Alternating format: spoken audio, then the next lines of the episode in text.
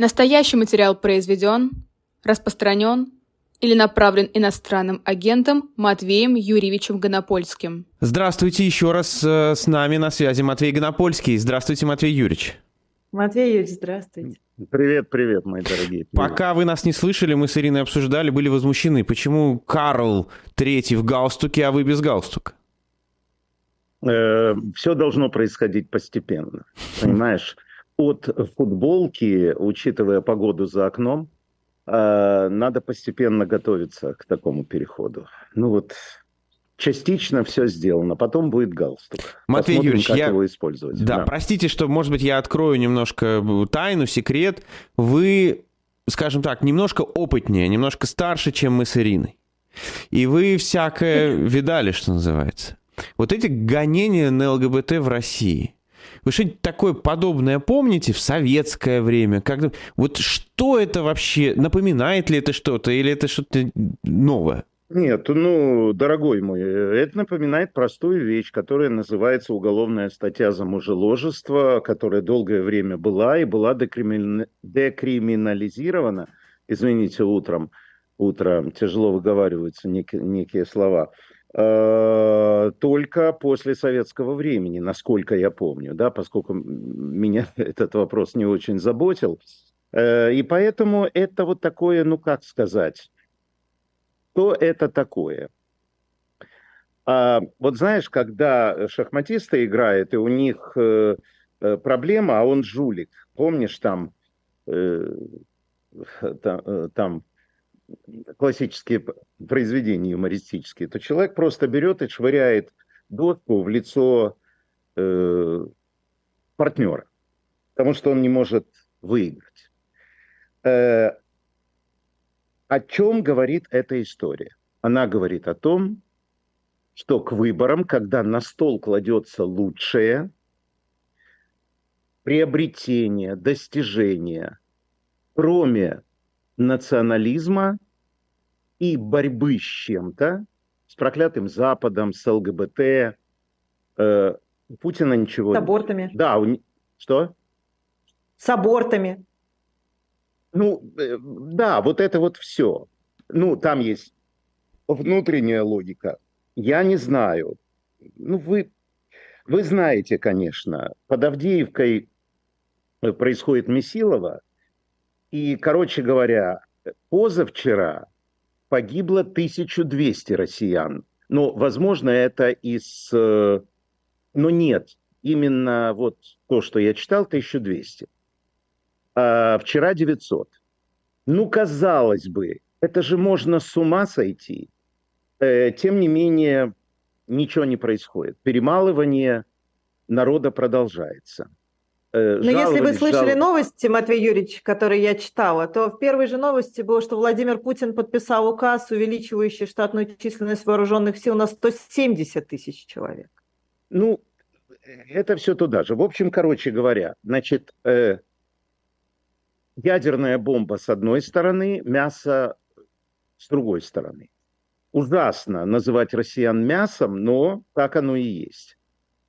Но Выборы – это другое дело. Это двойная легитимность, как вы знаете. Первое, ты должен э, правильно написать, э, сколько за тебя проголосовало, там какие-то 80%. Правильно написать, сколько пришло на выборы, тоже соврать. Э, ожидается где-то не более 50% э, а, придет, но будет 80%. А вторая вещь, более хитрая, вот это вот именно она вынуждает Э, Путина совершать подобные поступки. Это легитимность в глазах народа. Понимаете, невозможно рулить страной, если, например, каждый человек будет плевать тебе вслед или в экран телевизора. Поэтому нужно делать что-то, что народу нравится. И вот делается то, что народу нравится. Есть внешний враг и есть внутренние враги. Но кого назначить внутренними врагами? Того, кто народ не любит – а народ не любит этих геев. ЛГБТ. Никто, правда, их не видел. Трансформеров, но... или как там они их называют? Трансформеров, да, трансформеров. Вот, короче говоря, для этого это и делается. Поэтому э, вялый сегодняшний обыск, э, или вернее вчерашнего вечера, попытка закамуфлировать, э, закамуфлировать то, что это были там наркотики. Я напомню зрителям, что там путинские пришли в облаву в пару ночных клубов, э, таких ЛГБТшного направления. Но они ничего не говорили про ЛГБТ. Они просто сказали, что нам сообщили, что здесь наркотики. Они положили людей на пол. В одном из клубов они раздели людей до гола. Не случайно. Вы, эй, раздевайтесь. Таким образом, вот уже э, я прочитал утром, пару клубов заявили, что они закрываются, потому что все все понимают. Поэтому все боятся, что вот эта размытая формулировка, э, как бы международная какая-то организация, ты к ней принадлежит, да, за это могут дать 5 лет, да, э, или 20, да, это восстановление статьи за мужеложество. Да, фактически, фактически, применительно, не по законодательству, а применительно, в применительной практике. Потому что поди докажи, что ты не являешься членом вот этой международной э, организации ЛГБТ, а членский билет съел вот три минуты назад. Тебе же привычно работать ртом, вот ты его и съел. Не докажешь, мысли преступления, участвовал, пару свидетелей, пару доносов. И, значит, очередной Карамурза, только не, не за политику, а за вот это. Поэтому все правильно, но они действуют мягко. Они не хотят, чтобы, так сказать, э, ну как это сказать, чтобы это называли репрессиями и так далее. Поэтому обыск, намеки, ребята, давайте по подвалам, только без юридического лица. Вот смысл этой истории. Понравится людям, надо выиграть выборы. А выиграть выборы необходимо для того, чтобы в 2024 году, фактически переведя Российскую Федерацию на военные рельсы, изготавливая в 34 то ли 36 регионах России, э, Российской Федерации, в том числе в двух регионах из э, захваченных в Украине. Днем и ночью работают заводы по дронам. Они будут где-то изготавливать порядка тысячи дронов в день.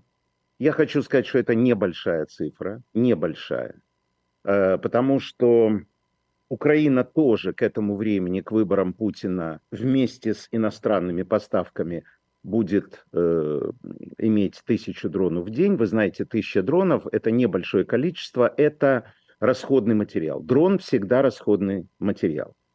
Полетел э, удачно, неудачно, посадили, сбили и так далее. Их нужно немыслимое количество. Но когда страна ставится на военные рельсы, это идет подготовка к большой войне. И это абсолютно все понимают не переговорная позиция Путина, во всяком случае до 24 года, до выборов. А, ну а после него, вот знаете, как говорят, э, ну он что, станет здоровее в 24 году после выборов? Мамаши вдруг поймут, что перебита четверть России, э, олигархи, э, взяв в руки табакерку, чтобы убить Путина, вдруг его убьют? Нет, они положат ее. Почему? Потому что именно они получают военные заказы. Короче говоря, все очень плохо. Просто очень и очень плохо. Я не говорю о позиции Запада, который э, принял ошибочное решение, за что он страшно пострадает, но, как говорят, потом ей будет худо, но это уж потом. Вот, э, да, большая война все ближе она все ближе. Финал ее понятен. Финал этой войны понятен. Полный проигрыш России и ее капитуляция, ну, на бумаге. Но до этого помрет, погибнет, сгорит еще немалое количество людей. Вот вам роль личности в истории. Понимаете? Вот такая вот вещь. Вы знаете, когда я прочитала цифру 160 тысяч, и путинский указ, а, и это произошло сразу после того, как вы назвали цифры, что больше там тысячи человек погибло за россиян погибло за вчерашний да, день, вы говорили, по-моему. Каждый день, да. каждый день. Да, да, да. Не, не возле, сейчас ты скажешь, просто чтобы было понятно. Да, да, да. Каждый день не в районе Авдеевки, а вообще по длинному фронту кладут порядка тысячи россиян. Есть только один важный вопрос. Есть дискуссия. Дело в том, что это двухсотые, а есть еще трехсотые. По оценкам угу. военных экспертов, когда тысячу человек кладут, то где-то порядка пяти тысяч раненых сильно и не сильно. Поэтому в общей сложности цифры страшные. Извини, что я тебя... Не, ничего страшного, вы все верно сказали. И просто был комментарий в чате довольно циничный, но как бы в, в каком мире живем, что примерно как раз на 160 дней хватит. Какое это имеет значение для него? Он серийный убийца. Если И серийных убийц выпускает э, на свободу в России. В общем. Э, я, я не любил слово эмпатия, потому что оно мне было долгое время непонятно. Я же советский человек, там не употреблялось выражение эмпатия. А, а это человеку любовь друг к другу. Но этот человек этого лишен. Вот удивительным образом устроена история, когда она выкидывает на даже не на руководящие должности, а игроками этой истории вот таких вот такое абсолютное зло. А Путин это абсолютное библейское зло. Вот абсолютное, понимаете? с усмешечкой, с ухмылочкой. Ну, что мы будем про это говорить? Матвей все Юрьевич, вы знаете, про да, Путина все понимают. Так получилось, что э, я был в Женеве на э, вот этой сессии UPR по России, то есть когда все страны, которые хотят, э, собираются и принимают или, или критикуют доклад, который представляет страна, которая отчитывается. Вот Россия отчитывалась по соблюдению прав человека. И вы знаете, я просто помню, что было, когда война только началась, и как в том числе в ООН по этому поводу высказывались страны, сейчас есть ощущение, что примерно половина мира, если не поддерживает, то, по крайней мере, равнодушна к этой войне. А, на ваш взгляд, как это, почему так? Нет, неправильно ни первое, ни второе. Ну, понимаешь, частично ты прав в каком смысле. Вот э, Э, между Гаяной и Венесуэлой, наверное, будет война. И там сумасшедший дом, ну, ты понимаешь, угу. заявление ООН, озабоченность и так далее. Бразилия подтягивает войска. Да, но вот ты сильно озабочен этой войной. Нет. Это раз. Нет. Второе. Э, дашь ли ты донаты на Гаяну из своей не очень сложной зарплаты? Э, чтобы Гаяна сопротивлялась? Наверное, нет. В некотором в общем... смысле, да. Вы знаете, ну, я объясню почему. Потому что Венесуэла – это режим, похожий на российский, да, и мне безумно интересно, на самом деле, глубже узнать э, этот вопрос. И мне кажется, что если авторитарные режимы так солидарны друг с другом, то нам, наверное, нужно быть солидарными в борьбе каких-то более демократических режимов с этими авторитарными режимами. Ну, конечно, ты произнес эти слова, но не понес деньги в кассу. Пока нет. Короче говоря, люди озабочены. Но мы с вами, ребята, уже неоднократно говорили, что пост э, военные структуры – которые были созданы для, так сказать, мира, для охраны мира, скажем так, да, вот, Организация Объединенных Наций, ну и все прочее, понимаешь, вот эти вот советы по правам человека, вот это все. Оказалось, что оно работает до момента, когда э, государство любое не превращается в нацистскую Германию и что нужно какие-то другие средства и способы. Проблема в том, что диктатура всегда крепче демократии. В демократии разномыслие, а в диктатуре одномыслие фюрера. Поэтому, видимо, мир будет меняться. Во всяком случае, Европа фон дер Ляйен и другие товарищи, заявляют, что Европе нужны свои вооруженные силы. Они все прекрасно понимают или боятся, что может быть, когда Трамп придет. Почему? Потому что на Америку Путин пойдет потом, а сначала он пойдет на Европу. Короче говоря, это медленный процесс. Есть такие страны, как Венгрия, Словакия и так далее. Тут быстро не получится. Более того, сейчас же идет откат. Э, во-первых, стало известно, что, ну, и об этом много написали, и из-за этого плохое настроение, но надо вещи признавать. Э, по всей видимости, Запад все-таки принял доктрину, о том, что Путину нельзя дать победить, а Украине нельзя дать победить. Потому что они боятся хаоса там, они боятся, ну и так далее. Во всяком случае, пока они не хотят большой войны. Поэтому, если вот так говорить честно и откровенно, то, конечно, Украину потихоньку сливают. Еще раз, я говорил в начале, это огромная ошибка, хотя они все понимают. Я с многими говорил, и с той стороны, я имею в виду с западной стороны. Я вот когда был в Берлине, помнишь, мы видели? Да. У меня было несколько встреч, слава богу, не с Шольцем и не с Бербок, но они все понимают. Они абсолютно все понимают. Значит, они пошли каким путем?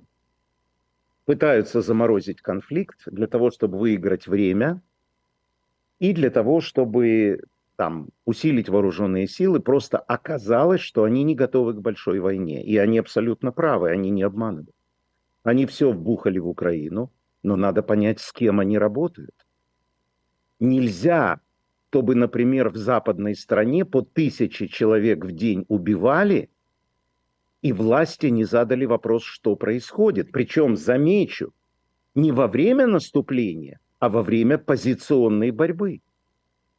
Ну, как бы Шольц бы растворился, как вот этот кофе, который у меня в этой чашке. Поэтому... Вы растворимый? Вау. Нет, это, ну, это необычно растворимый. Э, это не будет рекламы, это, э, значит, Нескафе, которая сделала кофе, которое по вкусу 80 э, градусов заваривается, э, которое по вкусу абсолютно как, ну, вот такой заварной кофе, понимаешь, да, ну, есть он, продается везде. Ты сбил меня. Ты пытаешься отвлечь меня от того, что Украину сливает. В общем, короче говоря, тяжелая ситуация. Причем внутри Украины непонятно, что будет дальше. Я понимаю, что сейчас весь мир, который стоит за Украину, страны НАТО, страны Европы, э, министр, господин Остин, министр обороны Соединенных Штатов, что они пытаются найти выход из этой ситуации. Но диктатура выигрывает. Почему? Потому что если ты подумаешь, давая другим оружие ослабить свою страну, тебя сметут у власти. Путина никто не сметет.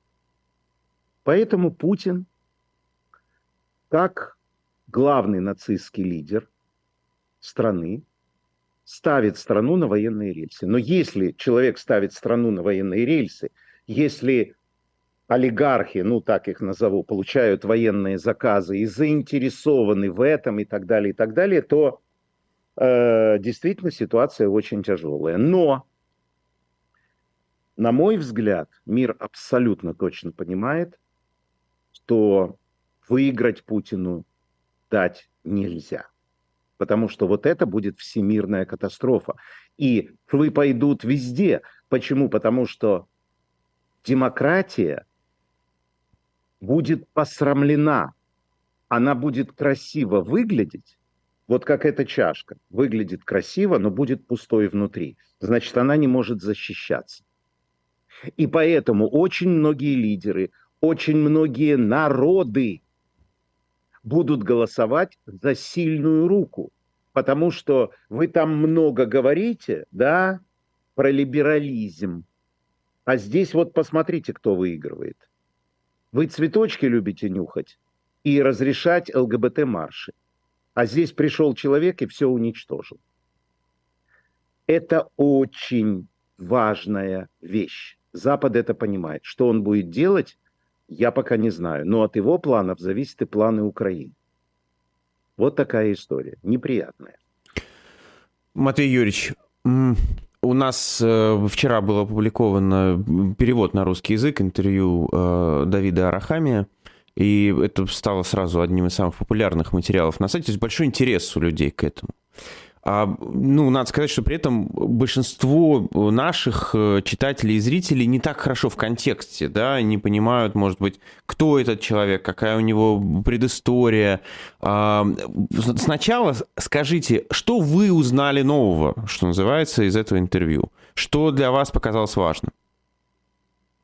А, я узнал, ну, во-первых, э, Давида Рахамия – это глава э, партии «Слуги народа».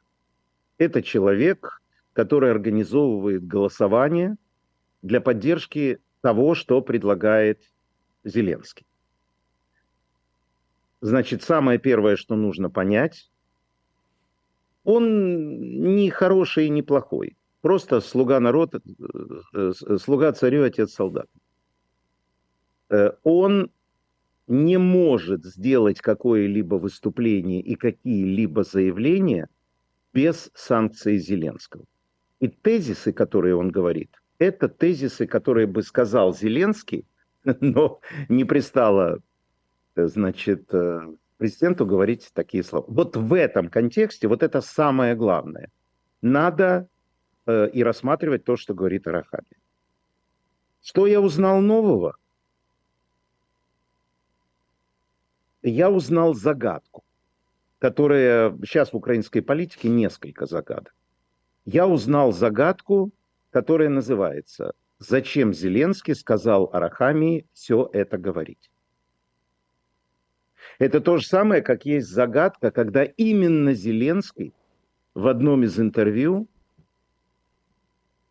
западной прессе сказал, что у них э, существуют разногласия между военными и политиками. Вот с этого-то все и покатилось понимаешь, да? Тогда стало можно. До этого была абсолютное, ну, такое единство, как в Израиле, когда новое руководство – это э, премьер, это лидер оппозиции и это министр обороны. Вот почему Израиль побеждает. Договорились отложить мечи в сторону. Но там что-то меняется. По всей видимости, Зеленский никак это вот это выражение и хочется, и колется. Он хочет идти на выборы, но, и вы знаете, вчера дает интервью или позавчера, на котором он говорит, что он бы пошел на выборы, но эта идея абсолютно непопулярная у граждан. А зачем ты тогда говоришь, что ты бы пошел на выборы? Вот зачем ты говоришь это? Ведь ты президент, и каждое твое президентское слово рассматривается под микроскопом. А еще и Курников и Баблоян что-то по этому поводу будут говорить, спрашивать Гонопольского. А Гонопольский вот стоит как вот так вот, расставив руки, и не понимает, зачем он это делает. Зачем ты перед Западом, перед вступлением, э, так сказать, началом переговоров э, с европейским сообществом не даешь выехать Порошенко? Зачем этот дешевый спектакль? Лидеру оппозиции на законных основаниях, противореча закону и противореча э, постановлениям Верховной Рады. Зачем ты это делаешь? Я не знаю, зачем он это делает. Мне кажется, у него определенный кризис. И мне кажется, я это говорю, наверное, с грустью, что выборы и его политическое будущее стало для него более значимым, чем война. Это путинская. Что с этим делать, трудно сказать. Э, он говорит правильные речи, но нарушает закон. Загадка для меня. Ну, значит, так оно и будет. Мы не руководим историей. История дама хитрая, как говорил наш преподаватель марксизма-ленинизма в ГИТИСе и часто преподносит уроки, которые мы не ожидаем. Да, она дама хитрая. Ну вот как есть, так и будем с этим жить. И что-то делать. Что, пока не знаю. Матвеевич, а ну, я не знаю, как это вообще замеряется сейчас, что-то не замеряется. А настроения касательно выборов в Украине какие? Не, настроения абсолютно отрицательные во время выбора, э, во время войны. И это признает, это Зеленский признает, это все признают. Нет ни денег на войну, ни организационных сил на войну, ничего. Я не хочу это повторять. Угу. И Зеленский признает, что да.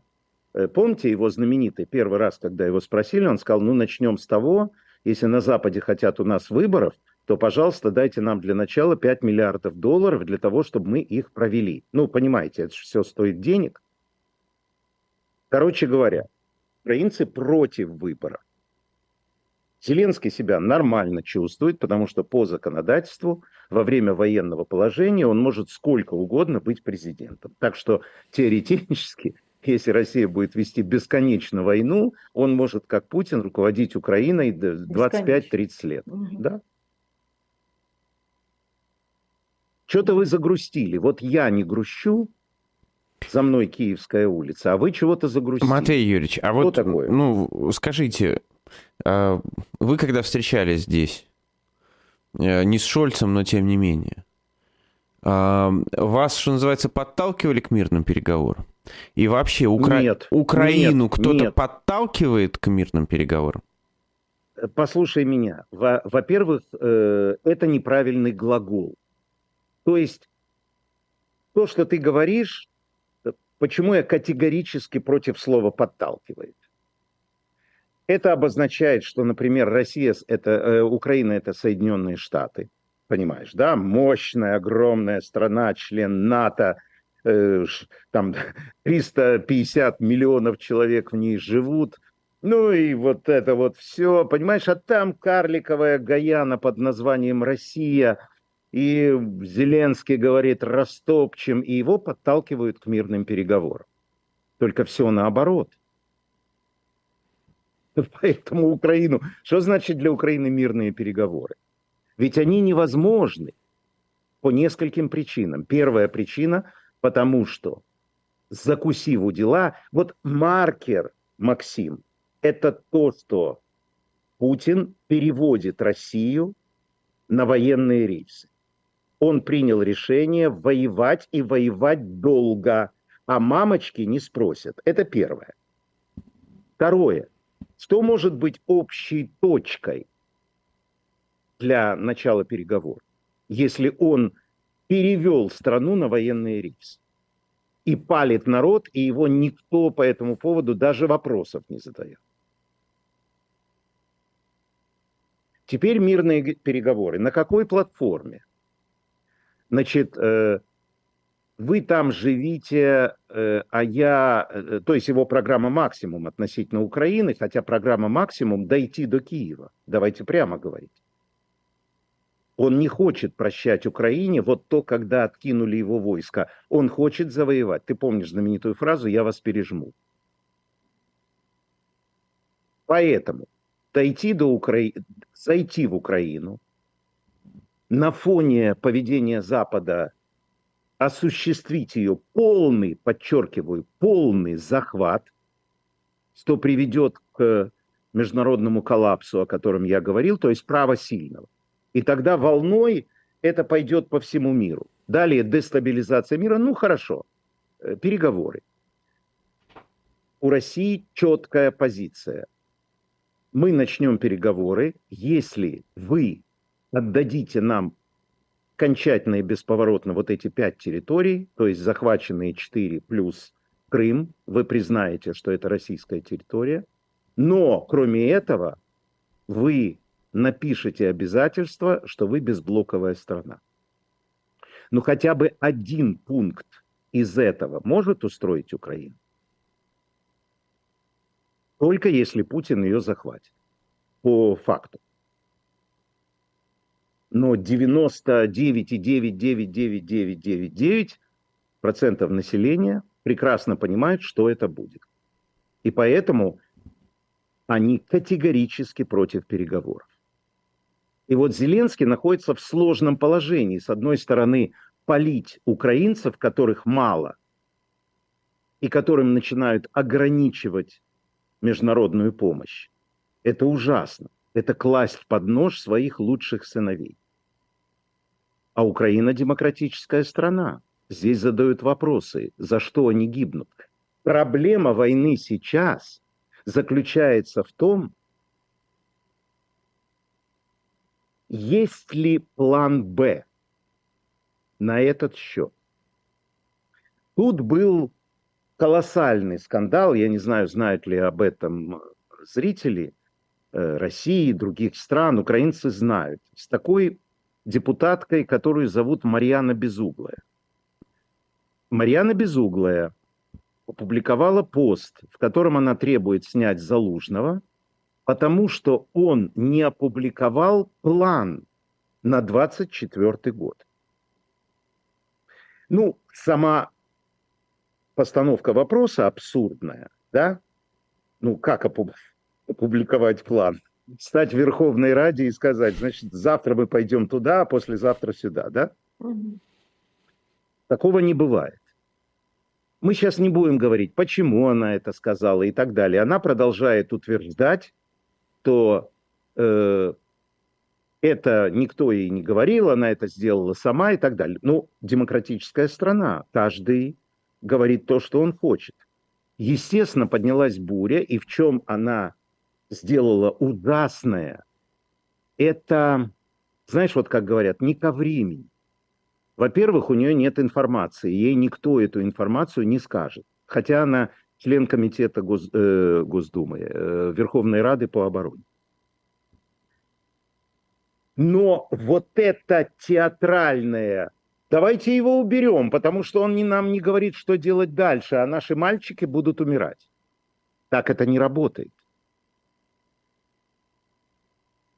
Но справедливость в ее словах существует в том, в главном вопросе, есть ли план «Б». Вот такая сложилась ситуация. Там может прийти Трамп, здесь то, там это, ограничивают помощь. Запад вдруг понял, что у него нет оружия. Нет оружия. И как написали немцы, ты, наверное, читал, что если будет нападение на Германию, угу. Как и на Польшу, то страна держится пять дней. Все. После этого Россия захватывает эти страны. Потому что они пьют э, тыквенный латте, понимаешь, на Западе, ну, условно говоря. А Путин милитаризируется так, что это можно сойти с ума. Поэтому меня тоже интересует, есть ли план «Б». Потому что дело принимает серьезный оборот. Это война с Украиной, но, давайте скажем прямо, это начало Третьей мировой войны.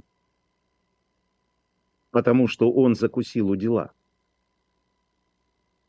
Он понял, что он один такой – и в этой ситуации он может поставить на колени кого угодно.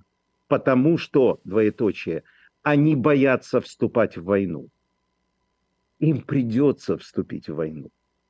И НАТО, и европейская армия, если она будет создана. Только уже после того, как будет захвачена Украина. И когда в Украине он откроет военные заводы, которые де- будут делать по миллиону э, дронов в месяц. А знаешь, вот эти вот дроны-то современные, вот эти FPV, знаешь, которые в, в очках, угу. дополненная реальность. У России их такое количество, то они выпускают дроны охотиться за каждым украинским солдатом. То есть вот их два летит. Сверху летит тот, который обозначает цель. Да, они летят на 8 километров, но тем не менее. А дальше они видят группу украинских солдат. Или любых солдат. Ну, россияне, э, украинцы делают то же самое, но в Украине проблема. Украинские вот эти дроны, они работают только по э, группам солдат, потому что их мало. Россия, у нее такое количество этих дронов, на дроне камера, и она видит солдата. Солдат убегает, но дрон же быстрее. То есть они уже сейчас работают по каждому солдату. Понимаешь, в чем дело? Я задаю простой вопрос. Так э, это как? Вот так дальше и будет? Ну, так они будут работать по каждому поляку, по каждому литовцу. По... Это же простая математика. Какой план? Спрашиваю я. И Зеленскому это наиболее, как тебе сказать, втора, э, ну, не главный, не главный вопрос ему. Он девушка на выданье. Главный вопрос этот Западу. Раньше, ты знаешь, они не понимали, что к ним придут. Сейчас они понимают, что к ним придут. Да, понимают реально. И в европейских структурах, и в каждой стране.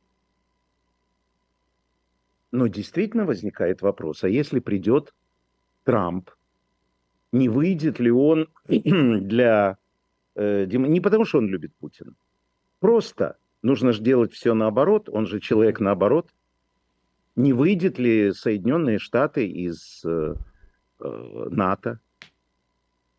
А если Соединенные Штаты выйдут из НАТО, то Э, возникает вопрос, кто будет сопротивляться путинской армии, путинским дронам на э, территории Европы. И теперь Потому уже что финансирование серьезно... сократится больше, чем наполовину. И теперь возникает серьезный вопрос. Э, помните, мы раньше шутили и говорили, что пятая статья, если только нападут на Латвию, Литву, Эстонию, э, то сразу полетят самолеты и так далее, и так далее. Теперь возникает вопрос, какие самолеты полетят? А для Путина страны Балтии – это второй эшелон после Украины. Это Матвей второй эшелон. Как человек мстительный, понимаешь, ему уже не важен народ и его мнение. Все обкатано, придумано, поставлено на колени до деталей, до нюансов. Страна послушна, как котенок. Собственная страна поставлена на колени. А когда у тебя нацистская Германия, когда у тебя в телевизоре Соловьев, и когда женщина в интервью в засранном городе э, малюсеньком, э, стоя значит, на дороге, в которой ямы и так далее, перед амбулаторией с обшарпанными стенами, ее спрашивает девочка – так для вас все-таки что важнее, НАТО или вот это вот обшарпанные стены? Вы, наверное, видели это опрос. Она думает, а потом говорит, наверное, все-таки НАТО, потому что если они придут, и этой амбулатории не будет.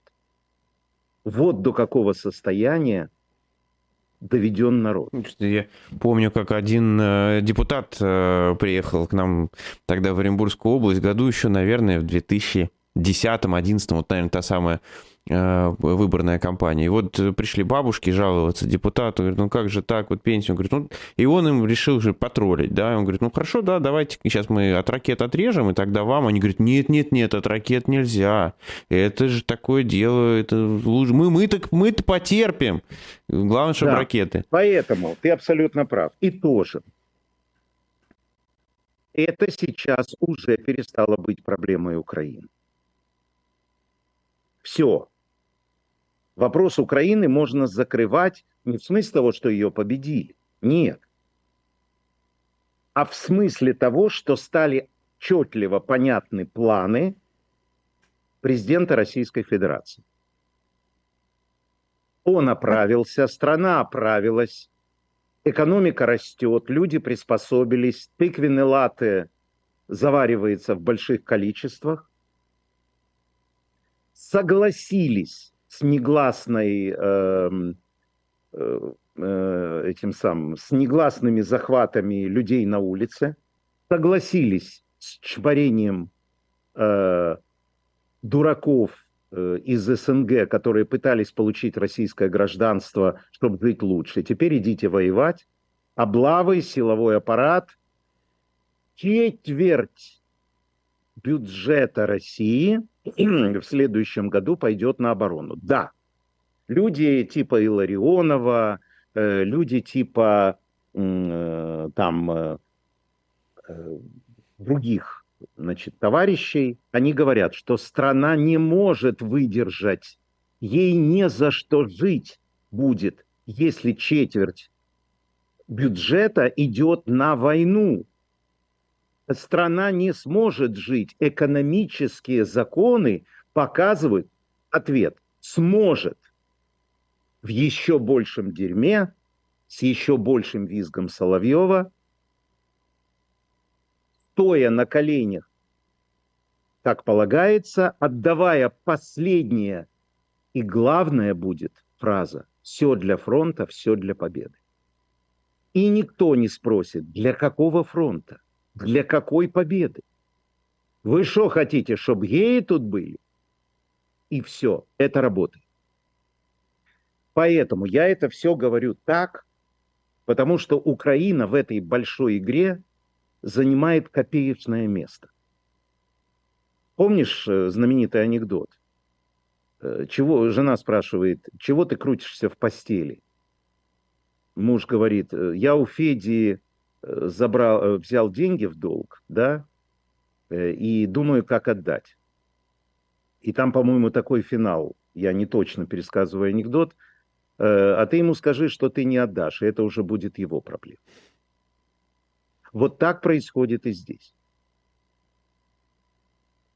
Мы, смешно говорить, что кто-то кто мечтает о мировы, мировом господстве. Но мировое господство – это не захватить Гаян. Мировое господство – это предложить миру свою модель существования, где ты самый главный. Сейчас модель существования – это демократия, и главные там Соединенные Штаты. Путин вдруг сейчас понял, что есть очень много охотников использовать его модель, потому что модель агрессии Путина пока не наказуема. Мир не может понять, как против этого бороться. Они хотят на кое-что сесть и рыбку съесть, потому что они хотят и хотели, чтобы украинцы, чтобы мир выиграл жизнями украинцев. А украинцы, их оказалось мало. Там 140 миллионов, а тут 100, э, а тут 40. Понимаешь? И теперь как это... Ну как-то мы же вам давали, ну да, не все. Вот сегодня Соединенные, э, сегодня Европа и Соединенные Штаты подтвердили то это не их оружие взорвало вот тоннель Байкало-Амурской магистрали. Нет, нет, они до сих пор боятся. Они не хотят быть втянутыми в войну. А в дверь уже стучат. Это правда. Поэтому, как в этом анекдоте, жена права. Это теперь их проблема. Вот вы говорили, некому спросить. А Ирина, уже смотрю, открывает распятый рот для того, чтобы как раз спросить. Давай, Ирина. Дело в том, что у меня очень маленькие картинки, и я... И вы видите только Максима, вижу. я понимаю. Да, а, мне бы хорошо, бы хорошо бы было, если бы ваш, ну не знаю, оператор или кто там это самое... Купил вот, новый ну, большой телевизор. Режиссер, э, все-таки переключал камеры, и я видел тех людей, которые ко мне обращаются. Дорогая Ирина, прошу. Матвей Юрьевич, э, вы знаете, перед... Вы, вы говорите, что они понимают, да, западные страны, европейские страны, что они понимают, что это не война Украины только, да, и что рано или поздно им придется вступить в эту войну. Но знаете, у нас сегодня во втором часе был э, восхитительный абсолютно Алексей Юсупов, и мы говорили про санкции, и про их эффективность и неэффективность, и он простым языком говорил, что европейские, зап... Ну, европейские страны и западные политики не будут ничего делать в ущерб себе. Но тогда как-то не очень сходится. В ущерб себе они не уничтожают экономически Россию, а параллельно с этим они понимают, что эта самая Россия, которая внутри сейчас экономически развивается, пойдет дальше. Ну, э, хорошо. Эм, господин Юсупов в каком-то смысле был э, как, как Илья Пророк. понимаешь? Э, он был предтечей того что, того, что я сейчас сказал. Ну и что это меняет? Ну да, ну вот так вот оно и есть. Ну да, так что? Ну, ну в смысле, то есть они да. это понимают, ну да. но ничего с ну. этим делать не хотят? Нет, они хотят, они не понимают как. Это непростая проблема, и я об этом говорил 50 минут. Это непростая проблема. Они не могут э, арендовать инопланетян для того, чтобы э, прилетели марсиане, для того, чтобы прилетели марсиане и э, воевали вместо них и вместо украинцев. Это тяжелая проблема. Нет, давай скажем так. Шаги делаются. Во-первых, на европейском уровне, давай о хорошем. Его немного, но тем не менее. На европейском уровне э, идут разговоры о создании вместе, вместе с Украиной, вот если говорить просто, простыми словами, европейской армии. Потому что Соединенные Штаты Америки перестали быть главной опорой, главной скрепой тех общих ценностей, которые проповедует европейское э, существование и американское существование. Трамп это показал, слава богу. То есть теперь понятно, что э, если Трамп придет, то может быть так, а может быть так. А вот если будет так, то чем будет защищаться Европа? Ведь Трамп скажет, это не наше дело. Вы слишком много денег с нас берете, у нас вообще мало оружия. Это может привести к закрытию баз, американских. Это может привести к расторжению договоров о помощи Израилю, вы знаете, Южной Корее, Тайваню и так далее. Все может быть. Поэтому они начинают разворачиваться. И это займет какое-то время, но Европа умеет защищаться. Просто отвыкла. Это новый вызов, да, но я не думаю, что Мордор или Мордор где-то там ставится ударение. Меня больше радует э, Мордор, потому что от слова морда, хотя не от этого слова. Э, мир как-то видел и более страшные вещи. Мир видел Вторую мировую войну и Гитлера. И как-то Гитлера повергли. Я не говорю победили, именно повергли, потому что периодически на мир падает вселенское зло. Абсолютно библейское, абсолютное зло. Между прочим, многие говорят, что Путин – это э, доказательство божественного, в том смысле, что это прихода Антихриста. Кто сказал, что обязательно должны быть четыре всадника, кто сказал нет. Периодически раз в сто лет появляется Антихрист который несет смерть. Только, ну, так сказать, не, не каким-то там огненным мечом или косой, или заклятиями, простиранием длани. Нет. Ну, не может быть человек таким. А если он есть такой, то не может он быть у власти. А если он у власти, так может это страна антихрист. Если ее же церковь этой страны благословляет бомбы опрыскивает их метелочкой, кадилом. Матвей Юрьевич, осталось буквально две минуты.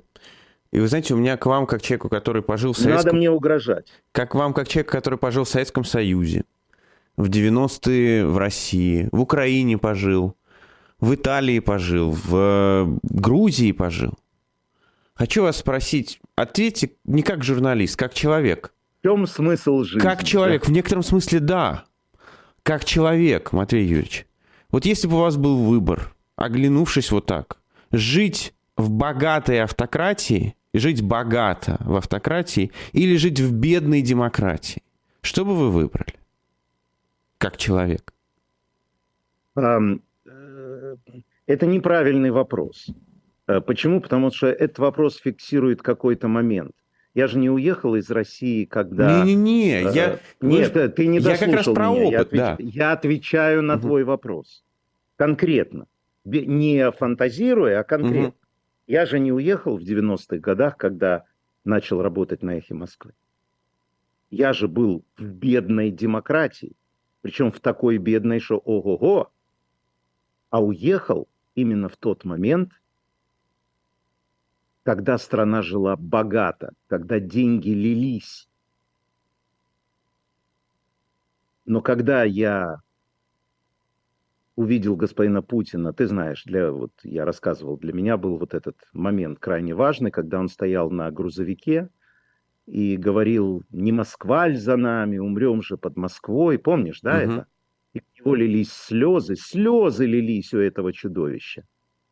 А мы на эхе знали о каруселях, о военнослужащих, о полностью подделанных выборах. Вот тогда стало понятно, что жить в обстановке, я часто это говорю в шутку, лжи и лицемерия, что жить в обстановке лжи и лицемерия невозможно. Я не думаю, что Понимаешь, вот эта жизнь, она лишает тебя долголетия. А мои родители жили долго. И я надеюсь прожить, ну, минимум, как они. А может, принять какую-то таблетку и пожить еще. Поэтому, э, кроме того, тут важная вещь. Бедная демократия в обязательном порядке становится богатой. Потому что демократия не только политическое отношение политические взаимоотношения между обществом и властью, что определяется демократической конституцией. Это выполнение этой конституции, это правильный суд и, соответственно, это рост экономики. Так показывают все страны, которые восстали из пепла на основе демократических принципов. Та же Германия после Второй мировой войны, та же Япония. Поэтому я предпочитаю жить там, где свободно. Как и ты, как и Ирина, как и все эти достойнейшие люди, которые покинули Российскую Федерацию не потому, что они чего-то боятся, а потому что, ну как тебе сказать, это какая-то слякоть под ногами, которая с каждой минутой какое-то болото. Зачем в нем жить? Вы сначала приведите Ну, многие себя... живут для того, чтобы бороться, чтобы привести это болото в другое состояние, как и очень в многие... Тюрьме. Да. В тюрьме, да, да, да. Не только Карамурза очень сильно борется, и Навальный тоже. Да. Они жертвы режима. В общем, короче говоря, ты меня спросил, я тебе ответил. Спасибо У нас большое. одна жизнь с тобой, одна, одна, понимаешь? Поэтому какие-то компромиссы доступны и приемлемы, а какие-то нет спалить свою жизнь. Это жизнь, жить в стране Путин. Матвей Гонопольский, как всегда, яркий, категоричный. Ирина Баблоян, как всегда, добрая. Вот. И Максим, как всегда, задающий глупые вопросы. Всем пока. Спасибо. Счастливо.